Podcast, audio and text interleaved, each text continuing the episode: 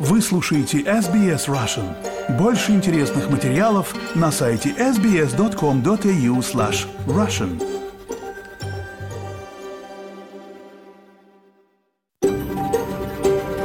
SBS, a world of difference.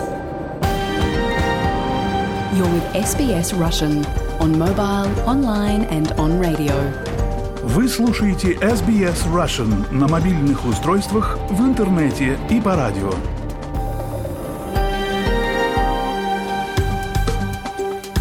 Добрый день! Понедельник, 11 декабря, полдень. Вы слушаете программу SBS на русском языке. В ближайший час для вас в прямом эфире работаем Виктория Станкеева и я, Лера Швец. Мы бы хотели выразить признание народам Камерайгл, на земле которых мы работаем для вас сегодня. Мы отдаем дань уважения коренным народам и жителям островов Торосового пролива, на землях которых вы слушаете этот эфир. Сегодня в программе в прошедшие выходные большая часть Австралии пережила первую значительную волну жары в этом летнем сезоне. В районах Сиднея максимальная температура в субботу достигала отметки 43 градусов. В нашей рубрике «Жизнь в Австралии» мы напомним вам, как беречь себя во время сильной жары и как избегать обезвоживания. Также в нашей другой постоянной рубрике сегодня от экономического эксперта из Университета Монаша послушаем про энергетическую отрасль. Доктор Геннадий Казакевич в новом эпизоде задается вопросом, возможно ли повернуть вспять рыночные реформы энергетической отрасли Австралии. А в конце программы послушаем историю библиотекаря из Москвы, который в некотором смысле описывает изменения, которые претерпевало общество в России в последние 10 лет.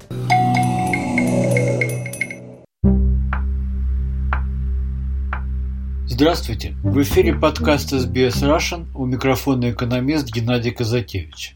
В этом подкасте я рассказываю о самых важных и интересных событиях в сфере экономики. Во время предвыборной кампании в парламент штата Виктория в 2022 году я впервые услышал от либористов, что рост цен на энергию в штате начался с отмены в начале 1990-х годов комиссии штата Виктория по электричеству State Electricity Commission of Victoria или SEC и приватизации мощностей по производству, распределению и продаже энергии. И этот тезис стал объяснением, зачем они решили эту комиссию восстановить. Сегодня я вернусь к истории рыночных реформ энергетики в Виктории и других штатах Австралии и попробую объяснить, насколько позиция лейбористов штата Виктория ошибочна, Почему именно растут цены на электричество? И можно ли рыночные реформы энергетики Австралии повернуть вспять? Исторически большая часть общественной инфраструктуры в Австралии – железные автомобильные дороги, школы, госпитали, газы и водоснабжение, канализация, городской общественный транспорт – принадлежит и управляется штатами. Не исключение и энергетика. Более того, на ключевом этапе интенсивного развития энергетики в начале XX века эта отрасль создавалась и развивалась как штатные государственные монополии. Например, в штате Виктория это была не просто государственная коммерческая монополия, а государственное ведомство, функционировавшее из штатного бюджета и отвечавшее за производство электроэнергии и ее передачу по высоковольтным линиям, распределение по улицам городов и предприятиям и расчеты с потребителями а цены на электроэнергию назначались централизованно и мало зависели от коммерческой составляющей. То есть отрасль была дотационной, и цены искусственно поддерживались на относительно низком уровне. Между тем, поскольку больше 90% электроэнергии в штате производилось на тепловых электростанциях, работавших на буром угле, то практически вся отрасль оказалась сосредоточена в Гибсонде, в Латроп-Вэлли, в регионе с населением в 70-75 тысяч человек. Получив в начале 1990-х годов работу в Гибсонском кампусе университета Монаша, я оказался как бы в тематическом парке. Это была экономическая мини-модель Советского Союза. Одна компания, не считая мелких частных бизнесов, ССС, на весь регион. Она давала работу, жилье, места для детей в детских садах. В компании было 10-12 тысяч рабочих мест. Для многих это была работа на всю жизнь. Для многих работа больше, чем для одного члена семьи. Что же в этом плохого, спросят мои слушатели. Плохо – это вопиющая неэффективность. Затратный метод ведения хозяйства и полная бесконтрольность привели к тому, что средняя зарплата рабочего в ССС в то время около 70 тысяч долларов была в два раза выше средней по стране – 35 тысяч долларов в год. Ни одна нормальная коммерческая компания не могла себе позволить ничего подобного. А когда ССС решили деструктурировать и приватизировать, то выяснилось, что всего половина работников – около пяти тысяч, оказалась способной производить и распределять такое же количество энергии, как до реформы ССС делали 10-12 тысяч занятых. Теперь о легенде стабильных низких цен на энергию во времена штатной монополии и их резком взлете в результате приватизации. Здесь нужно вспомнить, что одновременно с реформой собственности и управления энергетики в штате Виктория Менее глубокие и менее всеобъемлющие реформы были проведены в других штатах.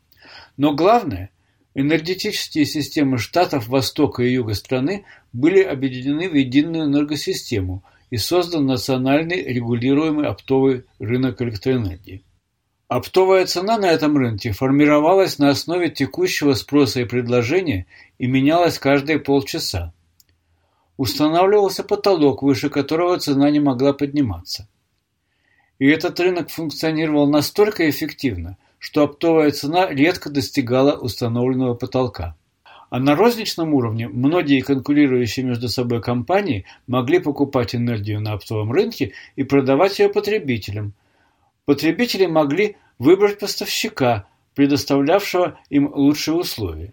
И в результате взаимодействия оптового и розничного рынка мы имели не стремительный рост цен, а 10-15 лет невероятно стабильных цен на электроэнергию. Что же произошло? Почему период стабильного работающего рынка сменился периодом галопирующих цен?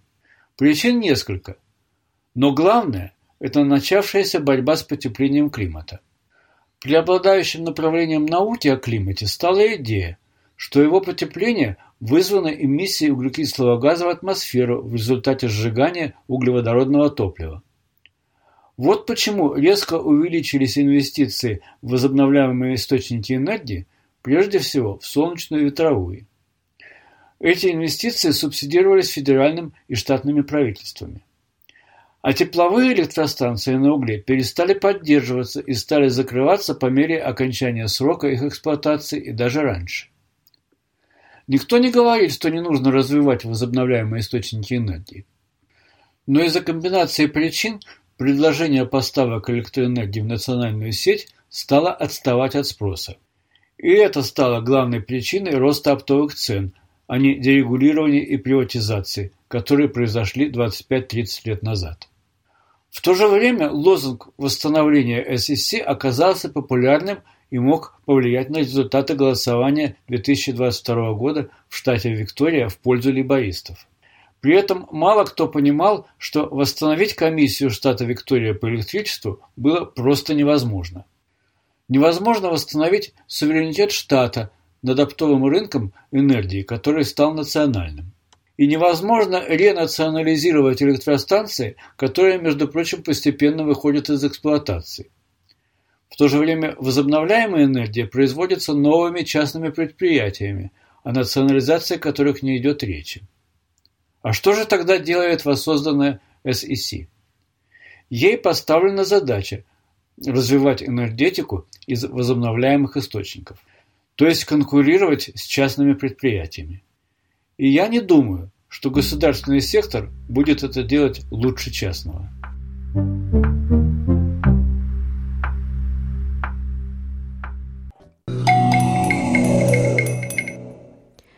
Вы слушаете СБС на русском языке. Для вас из Сиднейской студии работают Виктория Станкеева и я, Лера Швец. В прошедшие выходные большая часть Австралии пережила первую значительную волну жары в этом летнем сезоне. В районах Сиднея максимальная температура в субботу достигала отметки 43 градуса. Прислушиваться к своему организму важно в течение всего года, но это становится еще более важным в экстремальную погоду, такую, как мы наблюдали в прошедшие выходные. В нашей постоянной рубрике «Жизнь в Австралии» предлагаем несколько важных советов на жаркое австралийское лето. В теплую погоду потоотделение – это естественный процесс нашего организма. По словам Анжелики Скотт, врача общей практики из Сиднея, потоотделение – это механизм, помогающий рассеивать тепло и регулировать температуру. Однако в исключительно жаркую погоду организм может испытывать более тяжелые состояния, такие как тепловое истощение или в тяжелых случаях тепловой удар. Тепловое истощение возникает, когда организм теряет значительное количество соли и воды, в первую очередь через потоотделение. С другой стороны, тепловой удар гораздо более серьезное состояние. Оно требует неотложной медицинской помощи, поскольку организм теряет способность регулировать внутреннюю температуру. Доктор Скотт перечисляет признаки, на которые следует обратить внимание. Есть несколько признаков того, что ваше тело испытывает тепловое истощение. Болит голова, а также вы чувствуете жар по телу и потливость. Иногда люди сильно потеют, они чувствуют усталость, потому что тело и мозг сигнализируют о том, что все замедляется. Тело пытается замедлить процессы из-за того, насколько жарко. Если ситуация ухудшится, это может потенциально потенциально привести к тепловому удару. Доктор Скотт подчеркивает важность поддержания гидратации организма в течение дня. Она называет это ключевой профилактической мерой против теплового истощения или теплового удара.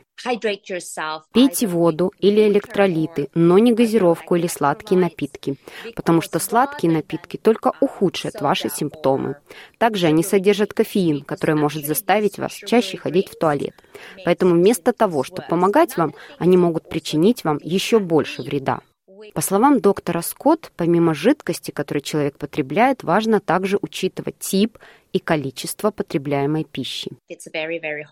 Если очень жаркий день и пища ваша сладкая и тяжелая, вы будете чувствовать себя более утомленным. Поэтому, конечно, все кровообращение идет в живот. Фрукты и овощи легче перевариваются, к примеру, арбуз. В арбузе содержится много воды, что также очень важно и полезно для гидратации. Как подчеркивает доктор Скотт, крайне важно внимательно относиться как к потреблению жидкости, так и к выбору продуктов питания. Кроме того, она подчеркивает важность ухода за кожей, органом, наиболее подверженным воздействию непогоды. Помимо легкой одежды и нахождения в тени, доктор Скотт советует пользоваться кремом с подходящим фактором защиты от солнца SPF. SPF измеряет эффективность солнцезащитного крема для защиты кожи от солнечных ожогов. Очень важно использовать SPF 50 или выше и щедро обмазывать себя им. Не забывайте об определенных областях, которые мы обычно упускаем. Грудь, уши и руки. Часто мы просто наносим немного крема на лицо и забываем об остальных частях тела. Профессор Энн Каст, председатель Национального комитета по раку кожи Австралийского совета по раку. Она соглашается с необходимостью использования солнцезащитного крема из-за интенсивного излучения, преобладающего в Австралии. Ультрафиолетовое излучение представляет собой форму энергии, излучаемой Солнцем. По словам профессора Каст, длительное воздействие повышенного уровня ультрафиолетового излучения является основной причиной рака кожи.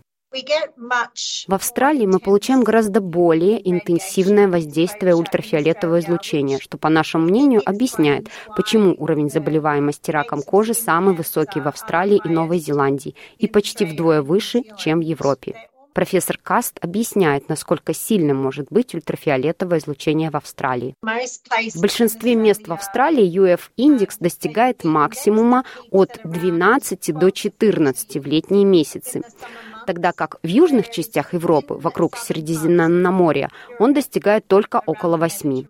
Она говорит, что UF-излучение не зависит от того, насколько жаркий день. Излучение не ощущается и не наблюдается. Его интенсивность может быть высокой даже в прохладные и пасмурные дни. Если день прохладный, UF-индекс все равно может быть довольно высоким.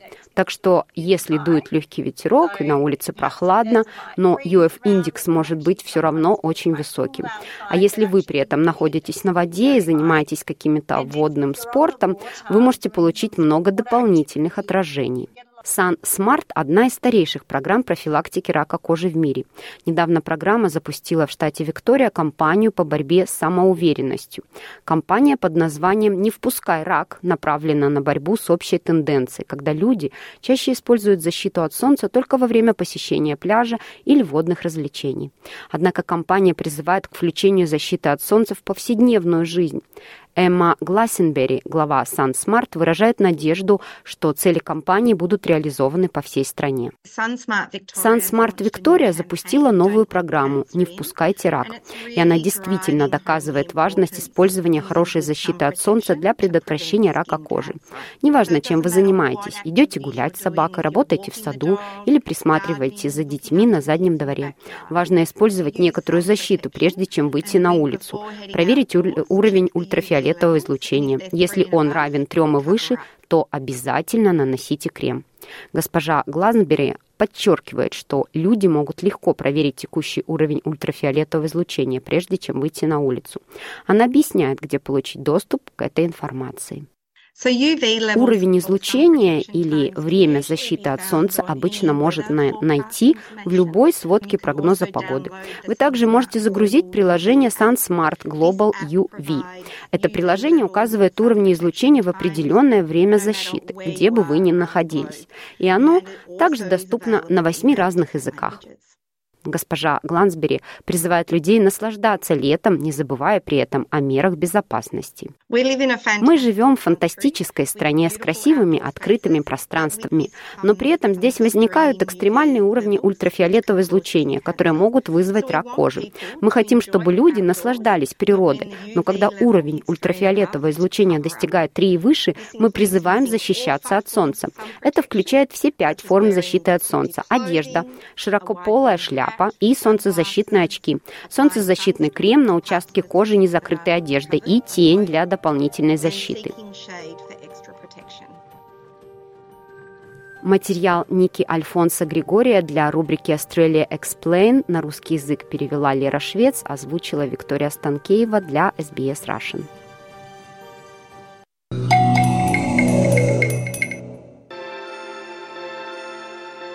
24 февраля это случилось, и первая реакция была у всех – это высказать свой протест.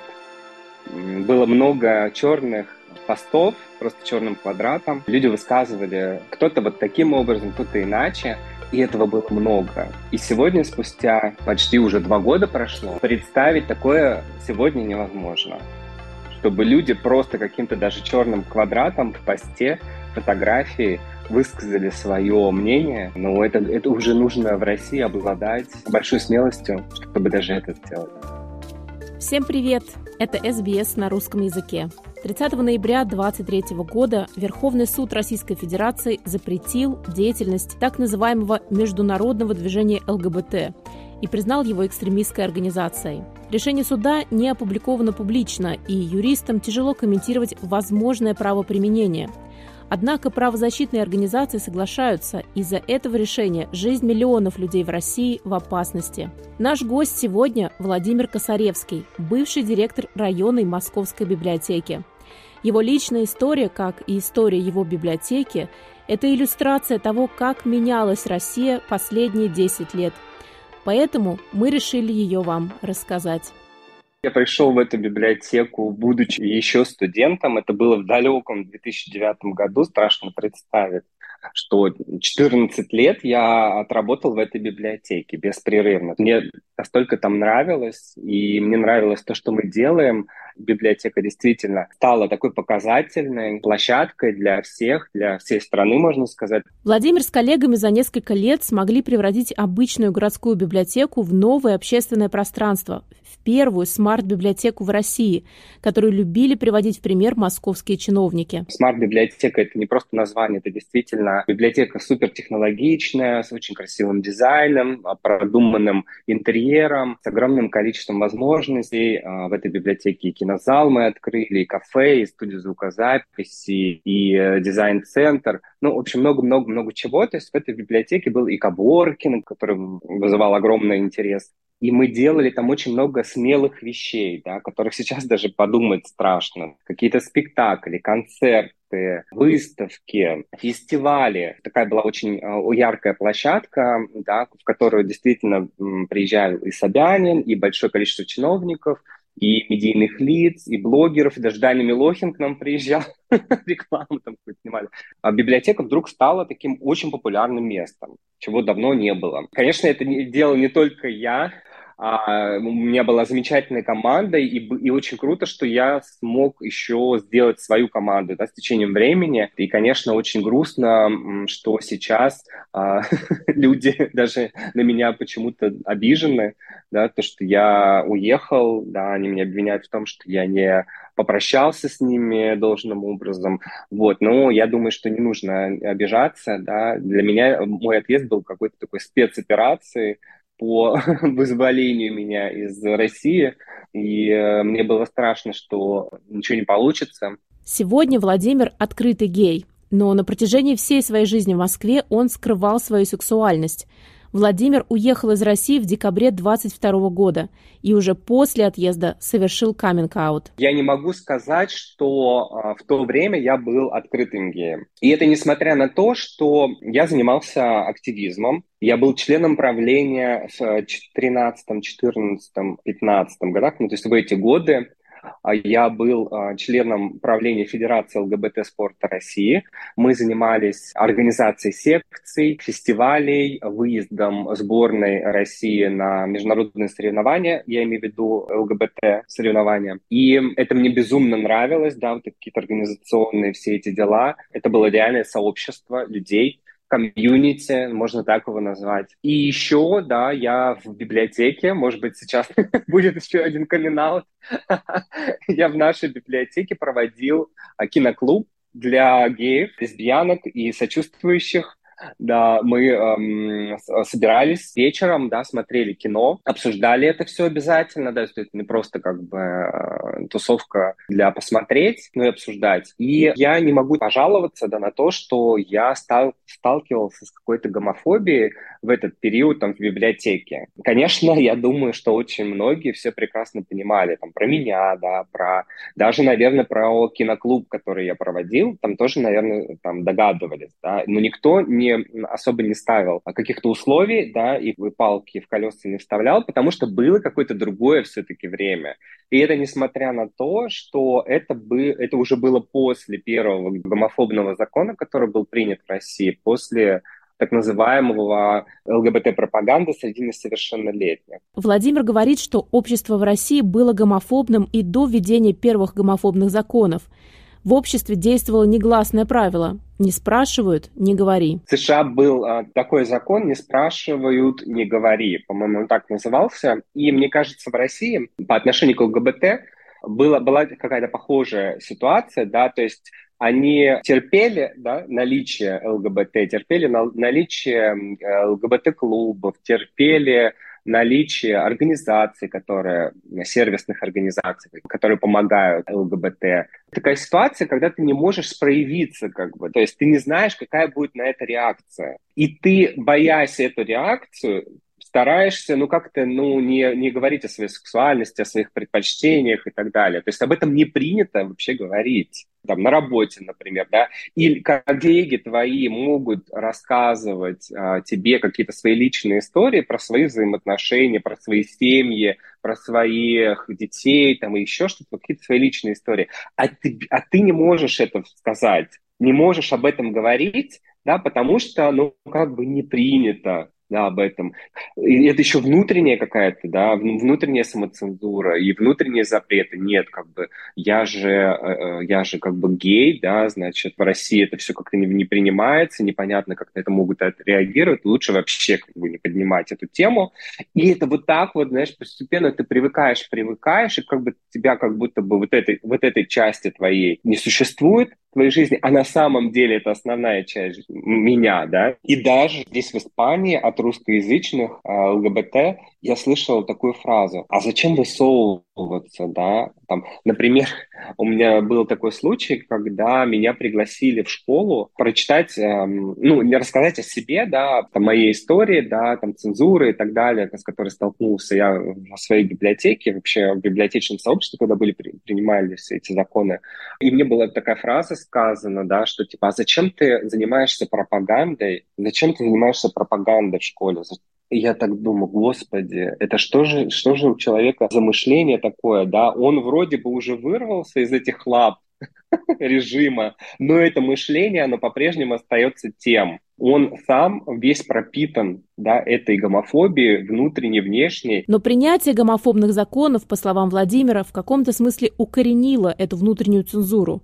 Со временем Владимиру пришлось сделать выбор между его сообществом и его карьерой. Мне кажется, это какая-то вот намеренная такая ситуация создавалась что в России в этот период, когда был принят закон, как бы этот закон все время маячил, да, перед тобой. Там, тем более в нашу библиотеку приходили дети, у нас детское отделение есть, и, и любое твое какое-то движение, да, любое твое слово, любое твое там высказывание или там какие-то твои действия я должен был отказаться там, от этой части себя. Я даже перестал участвовать в соревнованиях, я перестал участвовать в секциях. Я просто вышел из этого сообщества, дабы не дискредитировать там, себя в глазах там, профессионального сообщества, да, потому что вот эта вот внутренняя гомофобия, она очень сильна, да, вот это, вот это какая-то паранойя, которая постепенно расширялась из этого закона, да, вырастала огромная-огромная, она потихонечку росла, как вот тесто, да, поднималась, и вот эм, оно как бы не резко, да, так раз взорвалось.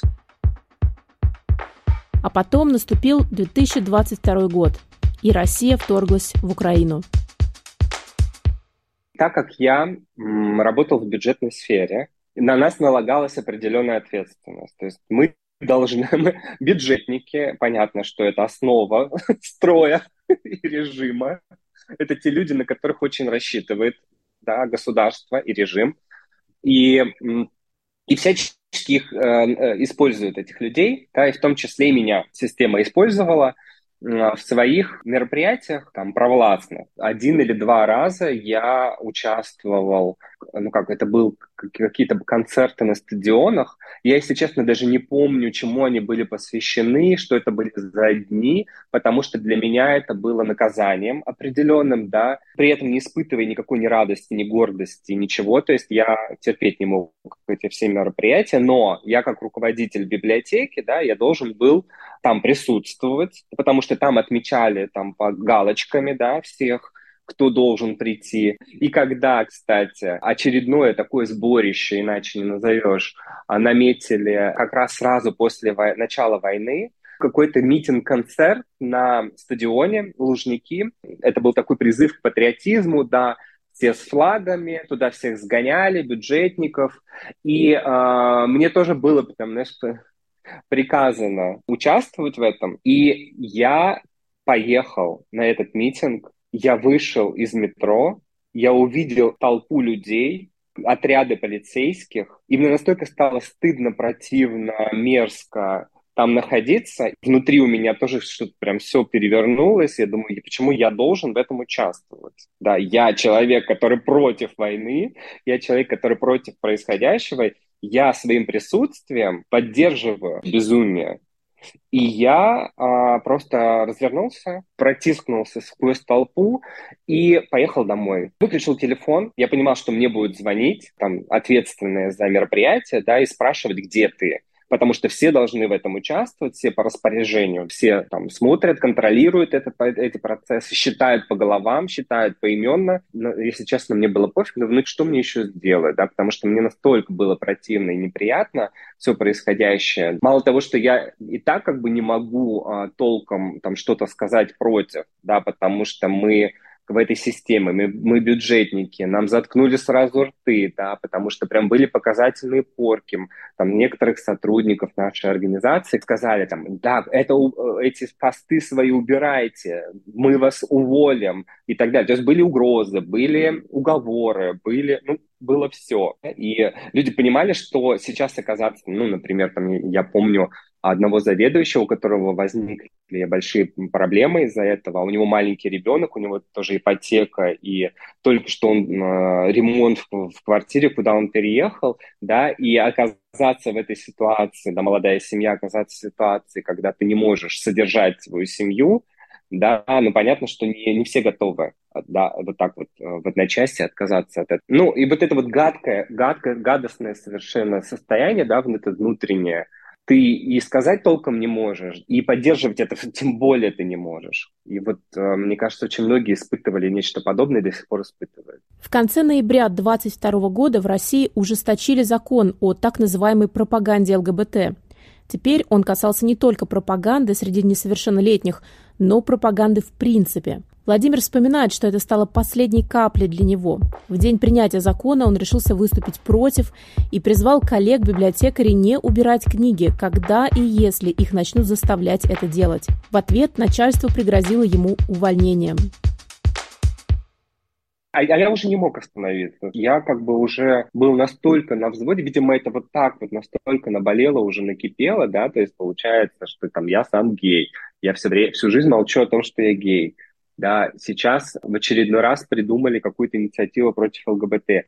И я опять должен молчать. И я должен своими руками брать эти книги и уничтожать их. Да? Потому что потом, буквально через несколько дней, уже сформировались эти списки книг, которые нужно убирать из библиотек, и тогда я, я, я подумал, что ну, надо поднять как бы эту волну, да, ну, нужно как бы обсуждать это. Люди вообще ни сном, ни духом, они не понимают вообще, что происходит. Надо это выносить на обсуждение, надо это обсуждать, да, нужно этому противостоять как-то. Я принял решение отправить эти списки анонимно, да, потому что я понимал, что если я сделаю это открыто, то ну, будут последствия сразу же. Я отправил список блогеру, автор телеграм-канала «Книги Жарь». И он, э, значит, опубликовал у себя в блоге, да, этот список, и как-то это стали обсуждать, да, это стало э, такое достоянием общественности, люди стали задавать вопросы, и чиновникам в том числе, да, что за списки, да, а почему, а на каком основании, да, а на, на что вы ориентируетесь и так далее. Но при этом уже Департамент культуры города Москвы уже начал приказывать убирать эти книги, причем как у нас это делается? Это у нас делается по телефонному звонку, без всяких документов, да, без всяких актов, без всяких приказов. Очень удобная система, отлаженная годами. Еще в советское время это все практиковалось, когда дзинь-дзинь-дзинь, так, Марья Ивановна, давай, там, собираем, значит, то-то, то-то, то-то, убираем, убираем, да, да. А почему? Да, да неважно почему. Там, и, и никто же не скажет, там, да, там, а, отдайте документы какие-то, покажите, а на каком основании, почему мы... И это очень удобно. А, и потом они, когда комментировали, да, эти чиновники, они говорили, да нет никаких, нет никаких приказов, да, да нет никаких списков. И они были правы да, потому что они никаких списков, как бы никаких приказов не было. И еще один момент, который меня, знаешь, так немножко больно так отозвался в моей душе, когда, например, я разговаривал а, с а, некоторыми моими коллегами, мне некоторые там заведующие библиотеками говорили, а ты знаешь, а мы уже давно все убрали. Да, мы давно уже убрали Быкова, да, потому что у читателей вопросы возникали, почему у вас Быков стоит на полке, Быков, который на тот момент уже покинул страну. Да, и, по-моему, уже даже был ли он а, иноагентом. Владимир объясняет, что хотя сами чиновники официально не издавали никаких распоряжений и приказывали убирать книги по звонку, одновременно с этим необходимо было предоставлять документальное подтверждение того, что книги были действительно убраны или уничтожены у меня есть, были определенные контакты с организациями, которые занимаются макулатурой. И я как бы понял, что я могу договориться да, с, этой, с, этой, с одной из организаций, которая там нас обслуживает, попросить их сделать документ. Да, документ о том, что вот они забрали там э, макулатуру такого-то числа, там, печать поставить и так далее. Для них это вообще как бы, ну, не проблема, да, я, ну, я, конечно, не мне рассказывал, для чего мне это нужно. Я просто попросил, дайте мне такую бумагу. И они мне вообще без проблем дали, и я ее отдал руководству, да, я, и этот э, документ был далее отправлен, так понимаю, департаменту культуры. Ну, какие-то книги, у меня был сейф в кабинете в моем, и я прятал туда книжки. Потом какие-то книжки я спрятал просто в фонде. Ну, а какие-то книги там убрали в коробке, да, и просто спрятали там типа в хранении. Но я вот э, так понимаю, что этот процесс не закончился, и он не может, естественно, закончиться, и он, к сожалению, продолжается, да, и книжки продолжают э, убирать. И это, конечно же, повышает ценность книг как документа, да, как э, какой-то опасности, которая э, влияет на ну да, это опасность, это влияет на мышление людей, это влияет на их идеи, на их мировоззрение, на их отношения, взаимоотношения, да. Э, книги очень опасны. Тут понятно, как бы политика государства и желание поскорее это все убрать. Но мы знаем, как какой это сразу вызывает интерес при этом, да, все эти запрещенные книги, да, то, что вот пытаются как-то убрать, да, скрыть, это вызывает, наоборот, повышенный интерес. Да. Почему? Почему это? Делают. В конце декабря 2022 года Владимиру удалось покинуть Россию. Я понял, что, наверное, этим все не будет э, ограничено. Этот закон будет расширяться, раздуваться, и, скорее всего, да, в какой-то момент он вообще поглотит, наверное, все ЛГБТ-сообщество, ну, то есть либо их, там, не знаю, в тюрьму отправят, да, тех, кто а, заметен хоть как-то, или просто там кто-то там донос сделает, да, на кого-то, да. Мне кажется, это все будет очень распространено сегодня, мы это все еще прекрасно увидим, как там по доносам, по каким-то людей будут убирать а что это у вас там сотрудник какой-то сидит там с голубыми волосами? Ну, мы же видели эти жуткие эти кадры из Екатеринбурга, да, когда там скальп попытались парень с длинными волосами, рокеру какому-то снять. Или там девочку с голубыми волосами, там чуть ли в этом фонтане не утопили, да, в каком-то из городов. Ну, то есть, если ты чем-то отличаешься, выделяешься, то ты становишься мишенью, да, для атак. Никто тебя защищать не будет. Это, конечно, страшно. Это жутко. Да, жутко за, там, например, за подростков. Например, я про свою гомосексуальность эмоциональность все очень, очень дов- довольно рано все понял. Там, не знаю, лет в 12 там, я уже все прекрасно понимал про себя, когда там подростки с а, неокрепшей психикой, да, с какой-то, с этим неприятием, да, с этим насилием, с этой агрессией сталкиваются. То есть им, им очень тяжело, да, там взрослым тяжело, но а подросткам-то еще тяжелее, да, и никто не будет их защищать, никто не думает на самом деле, да, вот этот вот закон типа защищающий несовершеннолетних, а на самом деле разрушающие несовершеннолетних, которые чувствуют себя не такими, там, я не знаю, ну, неважно, какими они себя чувствуют, но им нужна поддержка. Ну, то есть я, я себя вспоминаю в подростковом возрасте, как мне нужна была поддержка нужна была информация, достоверная информация, как нужно было комьюнити, какое-то сообщество, куда я могу прийти, поговорить, познакомиться, там, я не знаю, получить какую-то поддержку, там, я не знаю, все что угодно, да, просто понять, что ты не один да, рядом с тобой есть люди, там, организации и так далее, которые могут тебе помочь. Ну и вот, и в этот момент, да, когда принимался этот закон, наверное, я в этот момент понял, что пора, как бы, да, пора, потому что я не смогу находиться в этих условиях, ну, как бы этот закон, да, этот, эм, эти все репрессии, да, и это ощущение хрупкости твоей жизни, что тебя могут, твою жизнь могут разрушить в любой момент, да, остатки этой жизни. Там, тебя могут, э, там, не знаю, схватить, посадить, оскорбить, там, не знаю, штрафовать, да все что угодно сделать, сделать с тобой могут, потому что здесь нет никаких механизмов правовых. Сегодня, в особенности после признания движения ЛГБТК плюс экстремистским в России, Владимир как может помогает представителям ЛГБТК плюс сообщества покинуть Россию? Очень круто на самом деле. Собрались эти сообщества в телеграм-каналах по разным странам, по разным направлениям. И это очень крутой ресурс, который реально помог и мне, и другим людям принять решения какие-то, понять вообще, а как там все устроено, а что сделать, какой первый шаг, какой второй, и у нас вот эм, там я до сих пор состою в ЛГБТ-чате по Испании, где уже, ну, я, я вижу, что там э, просто разросся уже настолько чат, то есть он был там, ну, меньше, наверное, в два раза, да, когда даже я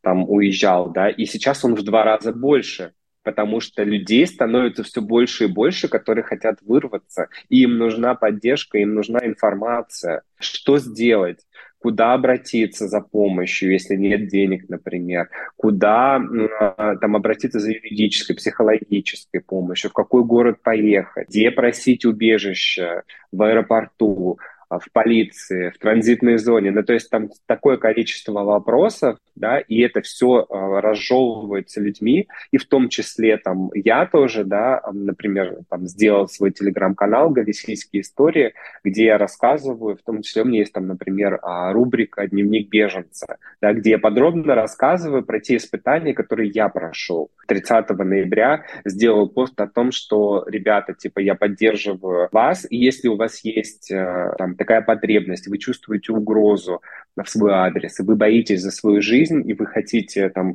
какую-то информацию получить, вы можете мне написать в любое время, я вам предоставлю эту информацию, я вам все расскажу про свой опыт да, миграции. Если он вам подходит, да, вы можете им пользоваться. И я как бы, ну, я готов помогать людям, потому что я знаю, как это важно. Не оказаться в каком-то вакууме, не почувствовать вот эту брошенность какую-то, когда там все давит, и неизвестность впереди, вообще непонятно, что, что ждет, да, там в новой стране. Здесь вот как раз, возможно, и возникает то самое комьюнити, которого там не хватало там, в России, например, да. Здесь оно вот как-то вот в Телеграме, оно почему-то вот возникло, да, и, и процветает.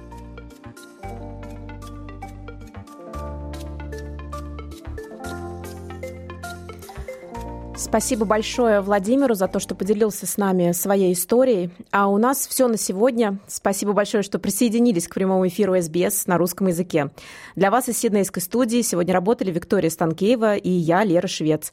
Мы вернемся к вам, как обычно, в четверг в полдень. Хорошей всем недели. И не забывайте пить достаточно воды и скрывать, по, скрываться по максимуму в тени. Хотите услышать больше таких историй?